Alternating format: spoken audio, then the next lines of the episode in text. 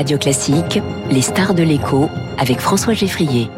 Et avec Swiss Life Asset Managers, investissez dans une croissance responsable et des décisions durables. Les stars de l'écho toute la semaine, ce sont les voitures, puisque le mondial de l'automobile ouvre ce matin à la presse et demain au grand public. Bonjour Flavien Nevy.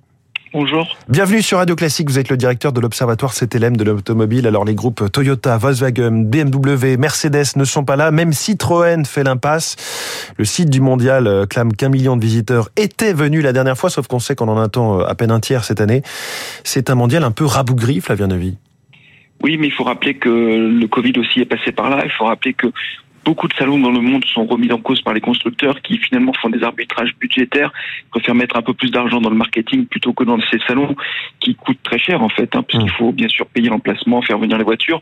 Et donc ce sont des choix qui sont des choix budgétaires. Après, on verra bien ce que donne ce salon. Moi, je pense quand même qu'il y a encore une envie du public de voir les voitures en vrai au même endroit. Il y a un côté événementiel qui doit attirer le public. Mmh. Tout ça dans un contexte où le marché de l'automobile est quand même assez terne. Hein. Est-ce que il a fini de voir en tout cas euh, ces ventes, ces ces immatriculations euh, plongées depuis deux mois? Est-ce que c'est, on a touché le fond de la piscine? Est-ce qu'on va commencer à remonter? Alors on peut penser qu'effectivement en 2023 on aura une stabilisation, voire un début de rebond des marchés auto en Europe mais aussi dans le monde pour une raison assez simple, c'est que les constructeurs ont quand même engrangé beaucoup de commandes qui n'ont pas pu livrer à cause de la pénurie de semi-conducteurs.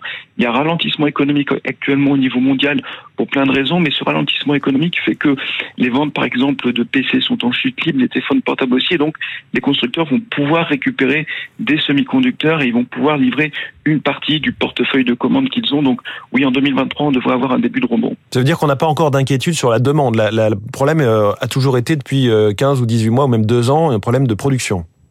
Alors oui, depuis deux, depuis deux ans, c'est exactement ça. Alors maintenant, il faudra voir effectivement en 2023 le niveau des commandes, mais vous savez, il y a toujours un décalage entre les commandes et les livraisons. Il est clair que le ralentissement économique peut-être même la récession qu'on aura dans certaines zones dans le monde va impacter les marchés automobiles, puisqu'il ne peut pas y avoir de marché automobile euh, en grande forme si l'économie générale recule. C'est une évidence, il y a une corrélation très forte entre les deux. Il y a un sujet quand même autour du coût des voitures, et d'ailleurs euh, à l'Observatoire CTLM de l'automobile que vous, que vous dirigez, vous avez mené une enquête, un sondage dans 18 pays, et selon vous, il y a un risque que la voiture devienne un objet de luxe, luxe au sens inaccessible, hein, qui rejette à la marge euh, les personnes qui en ont le plus besoin dans leur vie quotidienne? Oui, c'est un vrai risque. C'est un vrai risque quand on regarde l'évolution des prix catalogues, des prix des voitures neuves sur ces 20 dernières années. Euh, les prix ont augmenté deux fois plus vite pour les voitures que pour l'inflation. Donc on voit bien qu'il y a déjà depuis 20 ans une augmentation forte des prix. Alors on explique de plusieurs raisons, mais en particulier parce que la réglementation impose des dépollutions très fortes aux constructeurs et donc ils sont obligés d'équiper les voitures avec des systèmes très coûteux. Mais c'est vrai que la voiture électrique interroge parce que euh, on va vers le 100% électrique. L'Europe a fait ce choix d'ici 2035, c'est demain, et on sait que la voiture électrique aujourd'hui elle est déjà plus chère que l'équivalent thermique malgré les aides publiques qui sont très importantes.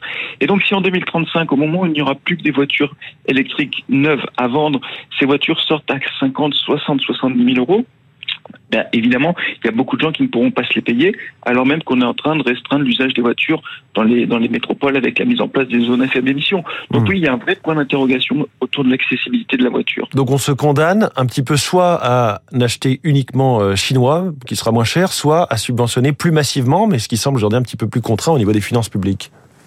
Oui, c'est ça, c'est que pour, pour les aides publiques, tant qu'on faisait 1, 2, 3, 4, 5% des ventes en 100% électrique, l'État pouvait mettre 5, 6 000, 7 000 euros de bonus écologique. Là, le président de la République annonce dans, dans les échos ce matin que le bonus va remonter à 7 000 euros pour une partie des ménages, mais on voit bien que ce n'est pas durable parce que quand on aura 25, 30 ou 50% des immatriculations en voitures électriques, pour le budget de l'État, ce ne sera pas soutenable. Mmh. Donc les aides publiques ont vocation à baisser.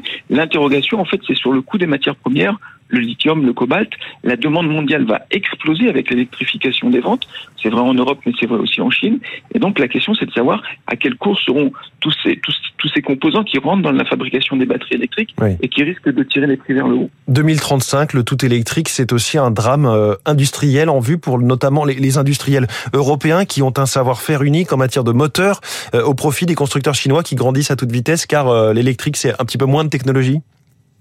Bah, il y a un risque, en tout cas, il y a un risque industriel qui est très clair. Pas tellement d'ailleurs du côté des constructeurs, parce que les constructeurs arriveront à faire, ils savent le faire, et feront des voitures électriques sans aucun problème.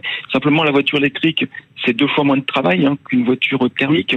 Euh, une voiture électrique, évidemment, elle n'a pas de moteur, donc tous les tous les tous les équipementiers, notamment les petits équipementiers qui fabriquent des pièces pour moteurs thermiques, c'est vrai que leur, leur avenir questionne et on, ne transfère pas des, des, métiers de la mécanique vers de la high tech comme ça, c'est pas si facile. Et puis les constructeurs chinois sont très bons, ils ont beaucoup progressé au cours de ces 20 dernières années. La Chine a fait de la voiture électrique un axe stratégique et donc ils sont très bien positionnés dans cette compétition. Je voudrais vous demander aussi comment va, comment vont nos, nos, nos deux fleurons nationaux, euh, Renault et Stellantis. Alors Stellantis, euh, ex-groupe euh, PSA, va plutôt bien, on sait, hein, avec l'action de Carlos Tavares qui a rendu le groupe très rentable ces dernières années. Mais la question est peut-être surtout pour Renault qui est en grave crise depuis quasiment 4 ans avec le déclenchement de l'affaire Gaune il y a 4 ans. Oui, à l'époque, il faut se souvenir que Renault avait une stratégie de course au volume effrénée. Hein. Euh, l'alliance Renault-Nissan visait même 14 millions de ventes par an. Euh, et donc ça, c'est complètement derrière nous, puisque c'est plus la course au volume, mais plutôt la course à la rentabilité. En fait, sur Renault, il y a, il y a le déploiement de la voiture électrique qui va s'accélérer. Renault avait pris un coup d'avance avec Zoé, mais là, il y a de nouveaux modèles qui sont en train de sortir. Donc ça, c'est très bien. Et puis la grande question, en fait, c'est l'avenir de l'alliance avec Nissan. Il y a des discussions qui, ont, qui sont en cours. Le patron de Renault a expliqué qu'on en saurait plus d'ici quelques semaines. Mais ça, c'est vrai que c'est un élément très important parce que Renault-Nissan, ça permettait aussi d'abaisser les coûts, notamment en recherche et développement. Flavien Neuvy, directeur de l'Observatoire CTLM de l'automobile, notre star de l'écho ce matin. Merci beaucoup. Et excellent mondial de l'automobile à tous ceux et toutes celles qui vont s'y rendre cette semaine. Il est 7h22, l'info politique dans quelques secondes avec cette semaine particulièrement sensible pour l'exécutif.